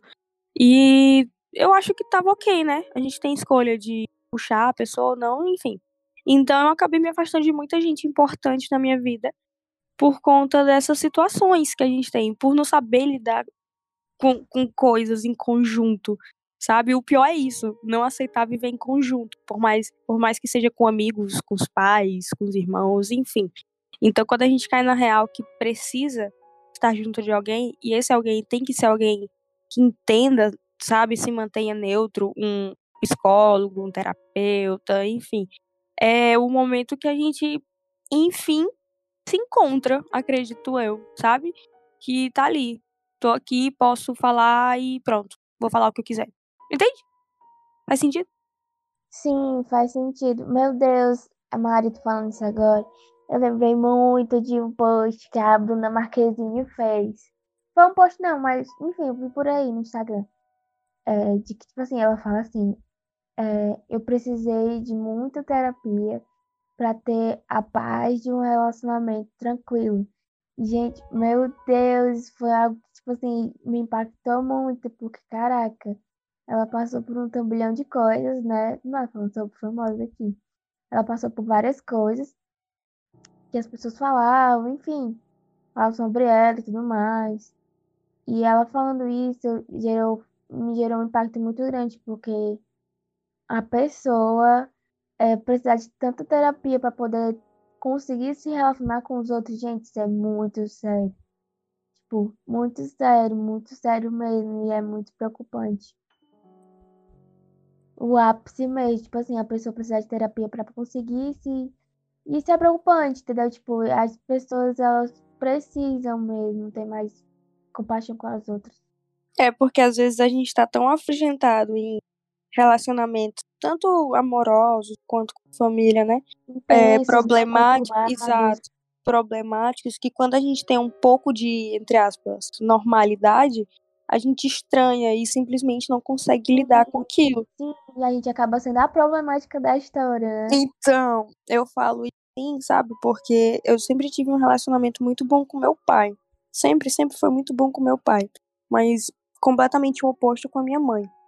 Então, quando a minha mãe ah, começou a se relacionar com meu padrasto, meu atual padrasto, ela mudou completamente, mas para melhor. Quando naquela, na, em determinada época, ela me odiava, sabe? Ela descontava a vida dela em cima de mim. Então, quando eles começaram a se relacionar e ela mudou, gente, e começou a fazer terapia, gente, minha relação com essa mulher mudou completamente. Hoje minha mãe é super minha amiga, sabe? Ela brinca comigo, ela aceita que eu fale as coisas antes, se eu falasse alguma coisa, Ave Maria.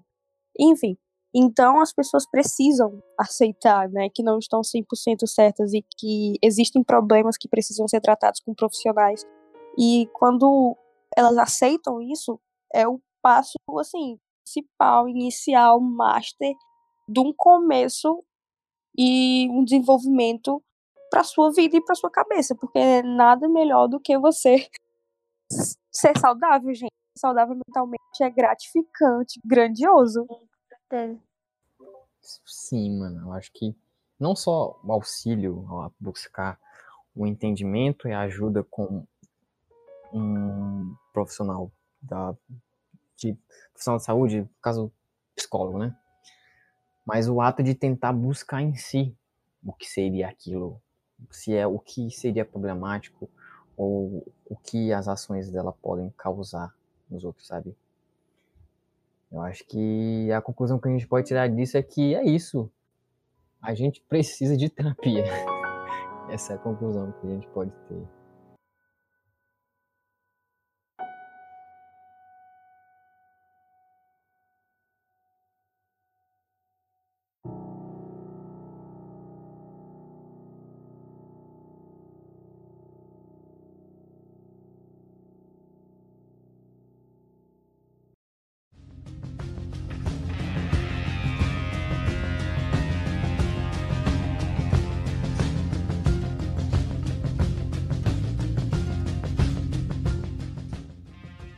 Acho que depois de, falar tudo isso, de, de escolhas, de como as nossas escolhas vão afetar a gente a longo, médio, curto prazo e como as coisas acontecem de formas que a gente só não entende, em alguns momentos a gente vai entender ou não, mas eu acho que a partir de tudo isso também as nossas escolhas também estão envolvidas em como começar.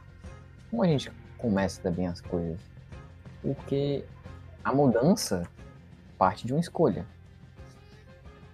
A gente querer mudar, se colocar em uma nova perspectiva, em um novo espectro de vida, vem de uma escolha, de um ponto de partida. Então, era isso. Agora o nosso segundo tema, E vamos lá, sei lá. O que, que a gente pode tirar disso, de começo, assim? De começo sobre o começo. Parada meio aleatória. Cara. Eu acho. Pode falar. Fala, Nanda, fala, Nanda, fala. Eu acho que a gente pode começar justamente com a problemática de que o ser humano tem uma forte dificuldade de aceitar e de começar uma mudança. A gente, às vezes, a gente fica tão preso a alguma coisa que a gente não consegue. E basicamente, a gente às vezes fica.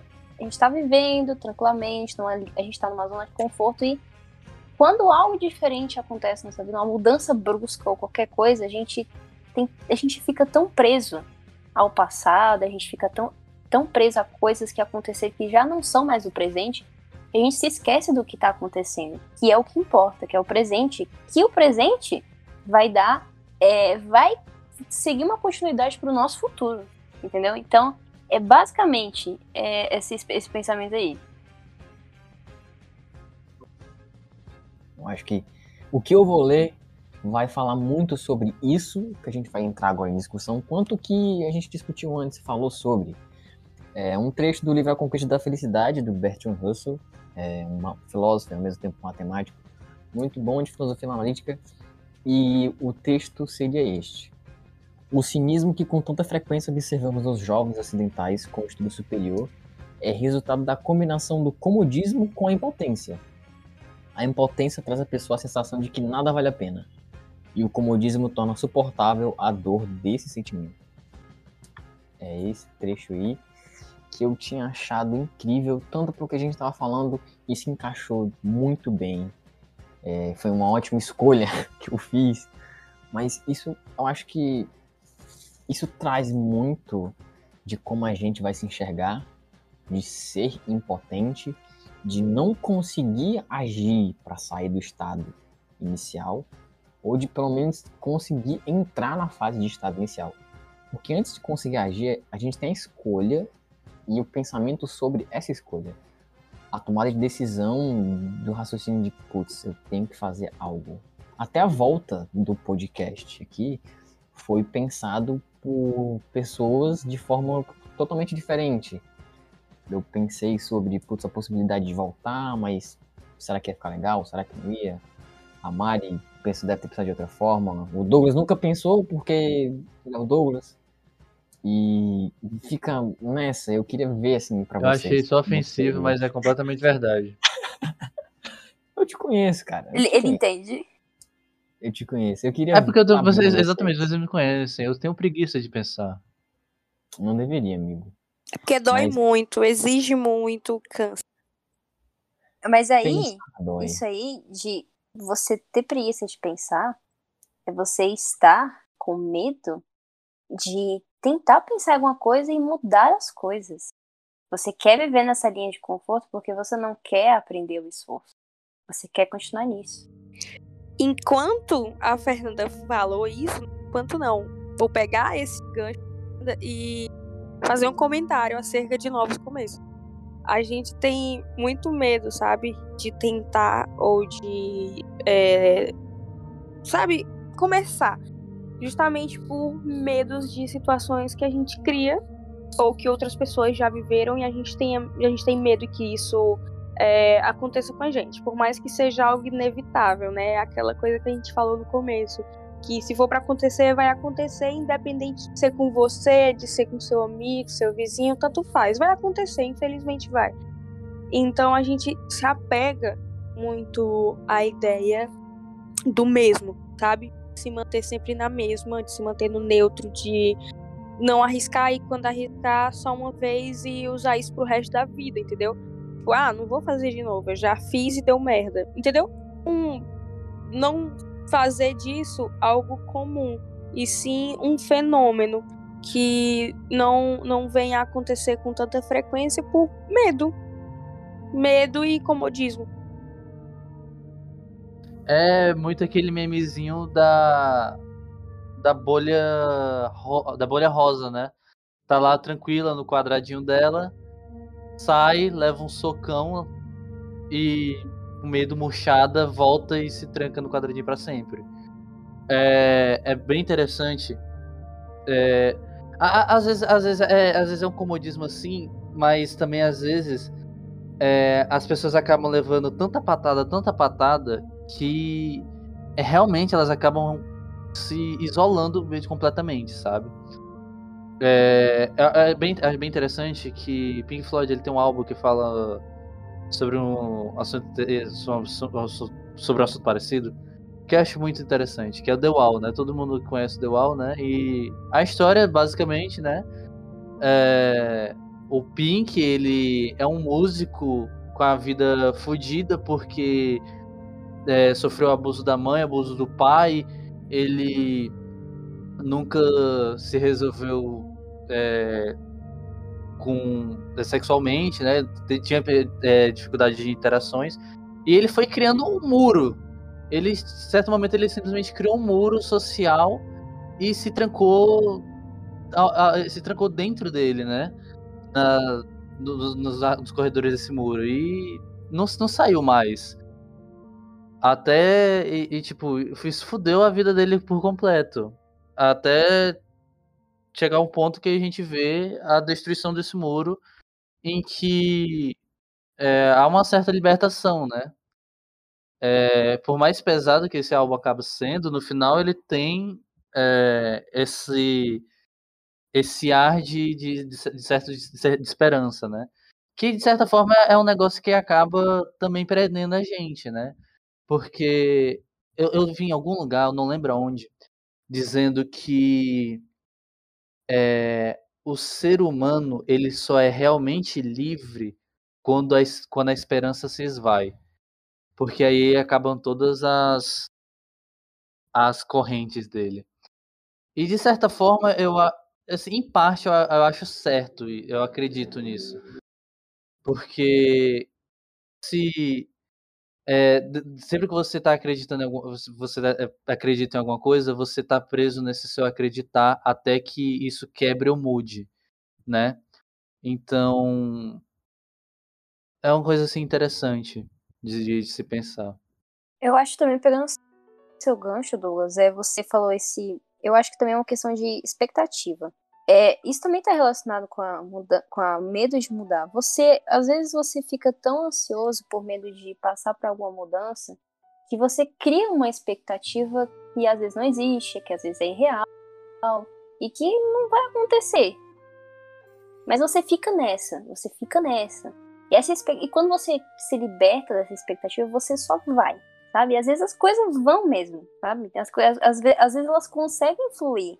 E essa expectativa relacionada com a ansiedade, relacionada com medo, relacionada com a medo de mudar, a zona de conforto, cria tudo isso na sua cabeça. Mas às vezes tem momento, é difícil quando é você é, é fácil falar com uma pessoa, é, é a pessoa que já levou muita, já levou muita patada, já passou por muita coisa e cria essa barreira. Mas às vezes você tentar sem criar uma expectativa você às vezes consegue. De pouco em pouco você vai se desprendendo disso, mesmo que seja um processo difícil e doloroso. Às vezes acontece, mas às vezes não, né? Porque, né, às vezes nem tudo dá certo na vida.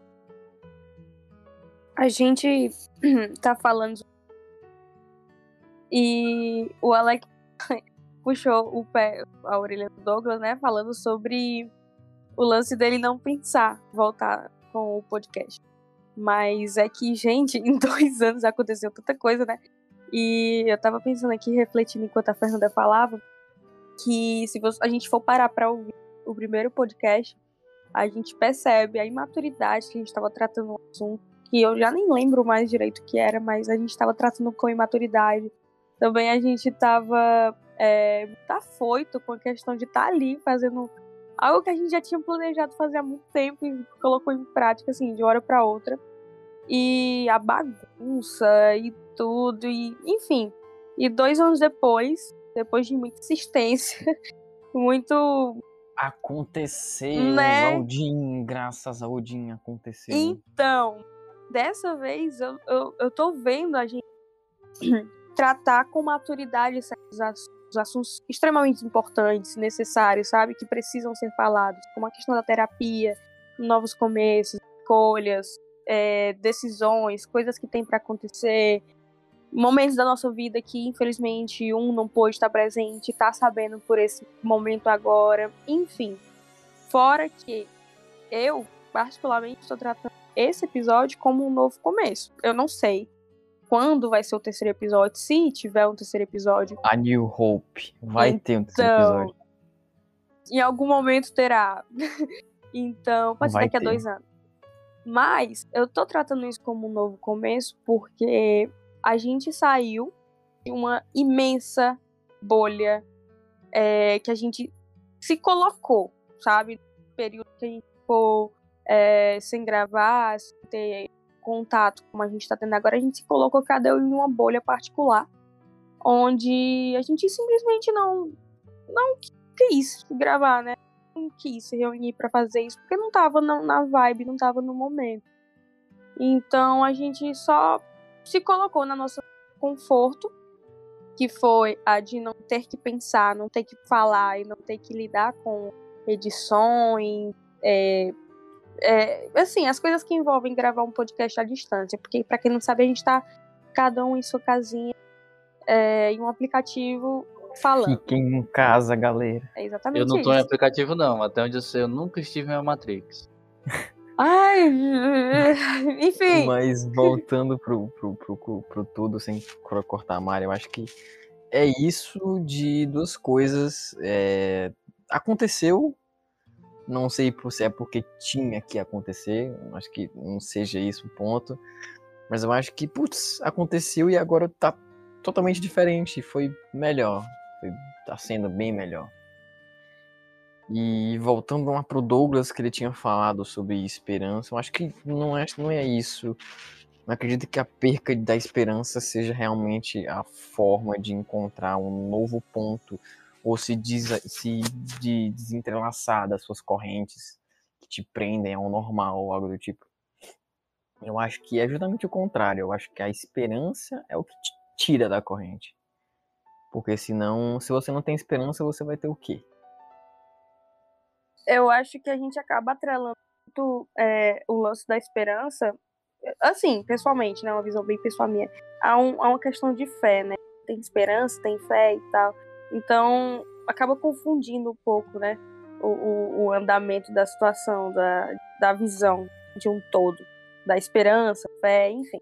Eu nunca vou, pelo menos pro meu ponto, eu acho que fé nunca vai ser o ponto motor. Eu acho que, pra mim, pra minha, pra minha tomada de decisão, é, desde que, desde muito antes de já ter começado a fazer faculdade de filosofia e depois que eu parti para esse ponto e passei por algumas cadeiras, eu comecei a ver as coisas de um outro ponto, porque são tantos pontos de vista diferentes que você tem que analisar, você tem que ter em mente ali coisas que aconteceram. E hoje em dia a lógica é que toma conta. Eu vou agir com a lógica e a lógica vai estar sempre ao meu lado. Em todas as minhas escolhas eu vou pautar logicamente e probabilisticamente até às vezes se realmente vale a pena o esforço, se vale a pena a tentativa e por tomadas de decisões anteriores ou por acontecimentos anteriores vai sempre cair pro lado do não. Não sei se seja por- pelo medo ou pelo receio, algo do tipo, mas eu acho que tá ligado a gente a tentar prever os acontecimentos e isso restringe o nosso agir, o nosso tentar fica restrito a essas condições impostas por nós mesmos às vezes. Às vezes.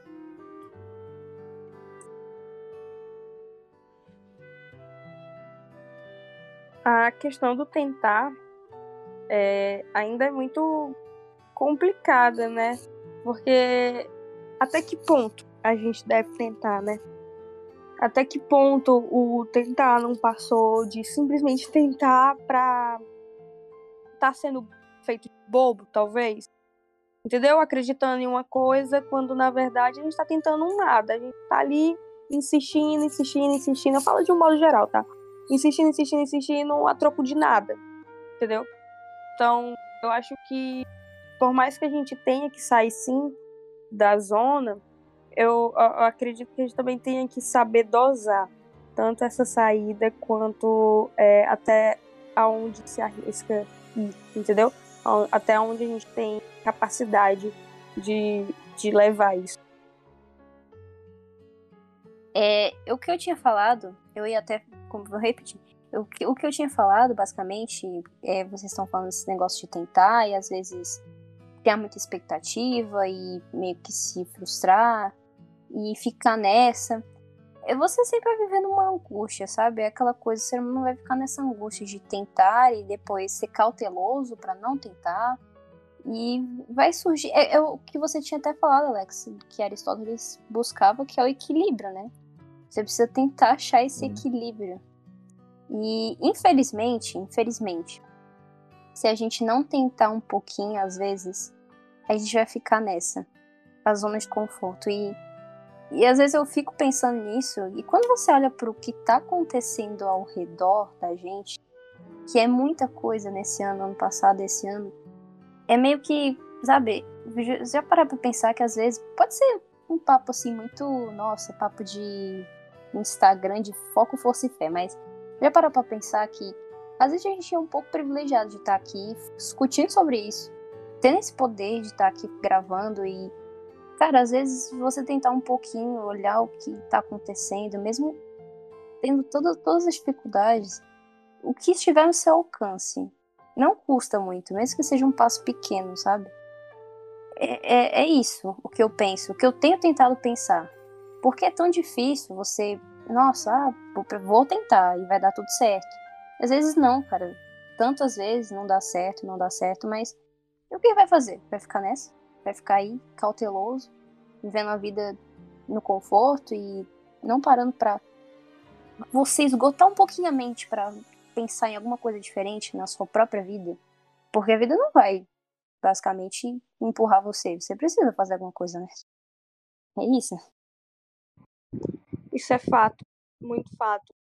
É, eu, eu, falei do medo é, de ir até onde, aonde, mas é muito fato. A gente tem que se arriscar, porque se não fizer, quem é que vai fazer por a gente, né? Fica, fica naquilo. Se eu não sair do lugar, não vai esperar por mim. Tudo ao meu redor e todas as pessoas ao meu redor vão seguir, vão fazer suas vidas, começos e enfim, enquanto eu vou ficar parada com medo, porque eu tenho medo de escolhas, de começos, de... assim, particularmente eu tenho muito medo de começo, sabe? Eu sou uma pessoa bem medrosa em relação a isso, por N fatores. Mas eu sempre procuro me arriscar, porque eu tenho tanto medo quanto é, eu tenho de pensar nisso, né, de, de, de começar, eu tenho também o medo de ser deixada para trás, entende? De tudo é, seguir um fluxo, enquanto eu me abstenho de coisas, coisas importantes, por uma coisa que eu crio na minha cabeça, ao invés de me arriscar, entende? Eu tenho, enfim, eu procuro pensar que se as coisas podem ser boas para uma pessoa, podem ser boas para mim. Apesar de ser aterrorizante pensar que a pessoa se deu mal, eu também posso cuidar. Mas enfim, eu tento pensar sempre no lado positivo. Porque se a gente não pensar no lado positivo, cara, a gente vai continuar parado, porque, né, tá tudo muito negativo, entendeu? A gente tem que tirar proveito de algo, nem que seja de um pensamento. Você ir atrás e no seu próprio tempo e fazer isso. É. Eu queria nesse atrás, momento. Fiz no próprio tempo. Mas eu queria dizer que eu sou totalmente negacionista nesse ponto. Eu, negacionista não, é negativo. Eu vou sempre encontrar uma forma de, putz, se a pessoa se deu bem, que bom pra ela, mas eu sei que pra mim vai dar errado. Tipo, porque eu acho que é meio que o. Sabe o metrônomo? que marca o tempo e o ritmo das coisas na música. Pois é, existe um metrônomo das coisas ruins que vão acontecer na minha. E, tipo, é um ritmo muito rápido. Acontecem umas coisas que desencadeiam outras e, cara, para você sair desse estado frequentemente é muito difícil. É muito difícil. Tem que ter muita força, velho. É, é por isso que você tem que aproveitar as boas que acontecem. Porque tão rápido quanto elas vêm, elas também vão, entendeu? Aí as coisas ruins ficam e a gente fica naquela. Tipo, ah, tá tudo muito ruim, tá tudo muito ruim, tá tudo muito ruim. E fica uma tristeza muito profunda, tipo, numa mesmice muito absurda. Então, quando começa a acontecer coisas boas, a gente tem que aproveitar o máximo possível. Porque quando é que vem vir de novo, entendeu? Quando é que vai acontecer novamente? A gente não sabe. É o que eu falei pro Douglas um pouco mais cedo. A gente dá dois passos para frente e 32 para trás, né? Como o Alex falou, é, 32 passos para trás. Então, eu prefiro muito, muito, muito. Por mais que eu tenha medo, eu prefiro muito aproveitar os dois passos, dois passos para frente que eu dei. Porque eu sei que daqui a pouco, ou em algum momento, vão, vão vir 32 coisas negativas, assim. E é totalmente é, chato, né? Um pouco controverso que eu falei. É, mas é um fato, gente. É um fato. Infelizmente é um fato. É louco. Mas. É, um, um, um, acho que um filme, vou comentar de um filme. Que. Lá vai o cinéfilo. Não, pô, mas eu acho que é um filme que se encaixa bem nesse assunto, porque ele é sobre recomeço. É, e de certa forma também é uma quebra de bolha. É, de uma bolha social, né, no caso. Mas ele é, é o filme do, que o, é, onde o Tom Hanks é o protagonista, é um dos, um dos, filmes que eu mais gosto dele. E é o Náufrago, né? Acho que todo mundo já muita gente já conhece o Náufrago, né? Quem não conhece assista, muito um ótimo filme. E é sobre um cara que ele não tinha tempo para quase nada, né? É, porque ele trabalhava no, nos Correios e tempo, todo o tempo dele era cronometrado. Então, tipo, ele era um cara muito ocupado na sociedade. E um dia é, acabou acontecendo um acidente de avião e ele acaba caindo, né? O avião dele que ele tá cai e ele vai parar numa ilha deserta onde fica sozinho e ele passa cinco anos nessa ilha. E eu acho legal porque esse filme, além de ser um filme sobre sobrevivência, é, ser um filme sobre sobrevivência, ele é um filme sobre recomeços, né? Ele naquele momento ele acabou a vida dele meio à sociedade e ele teve que recomeçar ali naquela ilha, né? Querendo ou não. E teve que sobreviver ali, né? É, tantas coisas que ele foi tendo que aprender a viver sozinho, aprender a pescar, a, arrancar o próprio dente sozinho, senão é, ele não ia aguentar a dor. Vários momentos que é, de, de, morte, assim, de, de quase morte que ele passa e que ele passa, porque ele tem que aprender a viver so, aprender a passar de sozinho, né? Superar esses obstáculos sozinho. E pragnada na vida dele, isso é absurdo. E por fim ele consegue passar esses anos todos sozinhos. E ele tinha como, ele tinha como um, dos, um dos objetivos dele retornar para casa e ver a mulher dele, né? E após esses cinco anos, ele consegue voltar para casa e ver a mulher dele e ela tá com outro cara. Então, tipo, nesse momento, um dos objetivos dele que era ver a mulher dele, né, reencontrar com ela, é, voltar a ter a vida com ela, acaba por terra, né? Porque ela seguiu a vida dela. Então, tipo, o que que ele faz? Ele segue a vida dele também, né? Ele continua seguindo. E no meio disso, tem um ponto bem interessante que eu acho muito da hora nesse filme, que é na cena em que ele volta para a sociedade e, e tem um buffet um buffet, né? Com camarões, caranguejos, peixes, cocos, tudo aos montes na mesa. Sendo que quando ele vivia na ilha, ele lutava todo dia para conseguir algo para comer. Se ele conseguisse um caranguejo para comer, naquele dia ele estava feliz. Então, tipo, é... É, é, é, é, um, é um paralelo que eu acho bem interessante, porque, tipo, a gente a gente tem isso aos montes, a gente é privilegiado, né? E tem gente que não também.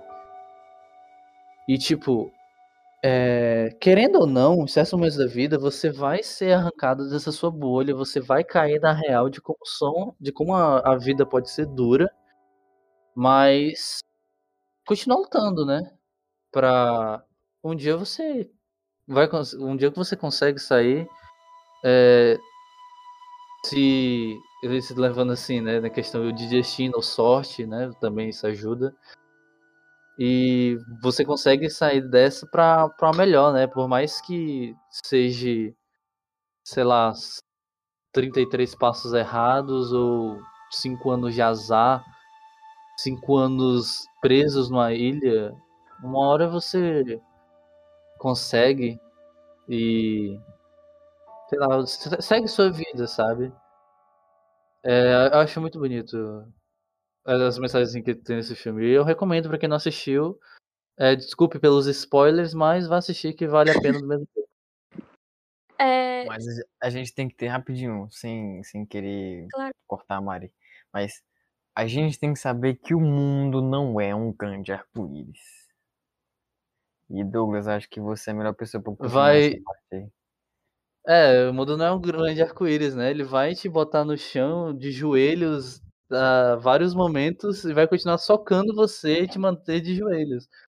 Mas você tem que dar a cara a tapa mesmo e seguir. levantar, seguir. É, seguindo, Rock, Rock 6, inclusive. Rock Balboa, né? Maravilhoso. seguindo um pouco a linha de raciocínio aí do Doug, falando sobre essa coisa de seguir em frente, ele tava falando sobre Náufrago, que realmente é um filme fenomenal, cara da perfeito. Tom Hanks maravilhoso. É, eu li um livro um tempinho atrás, eu não vou saber o nome dele agora, porque eu já li outros depois dele, mas eu li um livro que ele é semelhante a essa história. Por exemplo, a mulher, ela namora um cara, tipo assim, conhece ele desde a infância, estudou com ele, namorou com ele, noivou e casou com ele, sabe? Tipo, a vida, do, a vida toda dela foi com esse cara. Até que ele sofre um acidente de avião e o corpo dele não é encontrado. E ela fica muito mal e um luto completo. E dois anos depois, ela conhece um cara, namora esse cara e casa com esse cara. E, aliás, casa não, fica noiva desse cara. E eles estão vivendo um momento muito bom da vida deles. Até que esse marido dela volta. O corpo dele é encontrado, ele tá com vida, enfim, ele ficou numa ilha. Durante, acho que cinco anos também, ou foram quatro, enfim, não importa exatamente. Mas ele volta. E aí fica o questionamento dela, sabe? Com quem devo ficar, aquele clichê. E quando eu li a sinopse desse livro, eu fiquei tipo, meu Deus, que mulher babaca. É óbvio que ela deve ficar com o marido dela. Ela conhece ele desde sempre. Ela, por que ela deve ficar com o cara que ela acabou de conhecer? Não faz sentido. É meio egoísta eu pensar assim, né? Eu também pensei. Mas quando eu li ele e eu tive né, a oportunidade de meio que viver, entre aspas, dentro da cabeça dela durante o período que eu li ele, e eu vi os questionamentos, eu vi, é, né, pelo que ela falava, pelo que ela sentia, que ela simplesmente não era mais a mesma pessoa, que a vida dela se andou, a vida dela seguiu, entendeu? E esse cara, esse marido dela, ele queria viver a vida a partir do momento que ele sumiu, ou seja, quatro anos antes. E uma coisa que não pode, porque, gente, quatro anos é muito tempo. Muito tempo para você simplesmente ficar parado e achar que nada aconteceu com as pessoas que ficaram. Enquanto, São né? 1461 dias. Gente, em dois dias tudo muda. Imagine mil dias. São quatro anos. E ele queria viver a partir do momento que eles pararam, entendeu? Quatro anos atrás. E ela mudou, ela sofreu luto, ela viveu os estágios do luto. Isso muda uma pessoa. Sabe, a visão dela de mundo, a visão dela em a outras pessoas. E eu, o, egoísta da situação, na verdade, sempre foi ele, entendeu? Por querer privar ela de viver. Sabe? É, é doloroso você falar assim, porque é uma pessoa que viveu o inferno durante quatro anos em uma ilha, mas é esperar demais que tudo volte, né, a ser como era, só porque você quer. Enquanto ela colocou o dela ali, tipo assim, tô vivendo minha vida, vou superar tudo e vou em frente. Ele esperava o quê? Que ela continuasse na mesma? Pra mim, sou extremamente egoísta, sabe? E é o que o Douglas falou. É, é, ela seguiu em frente, ela colocou a, a cara dela, entendeu? Ela sabia que ela passou, tipo assim, 20 anos da vida dela amando um cara. Mas quando ele não tava ali, ela tinha que seguir em frente, foi o que ela fez. Só que, gente, é, é, é muito assustador. eu vejo como uma atitude muito assustadora, sabe? E corajosa também, não, não querendo né, deixar de lado a coragem dela, mas é extrema, deve ser extremamente assustador você, você viver uma situação assim e ter essas escolhas, porque é o que a gente tá falando no começo também. Tudo são escolhas e escolhas que refletem tanto em você quanto nas pessoas da sua volta. E ela pensou nela mesma, né? Ela foi não foi egoísta, ela foi o que ela precisava que ela fosse. Entendeu? Então é um pouco egoísta você pensar que o mundo à sua volta não vai mudar, né? Não vai seguir só porque você tá parado, só porque você não faz nada. Realmente foi poético. Realmente. Parabéns, Mariane. Obrigada. Tô aqui embasbacada.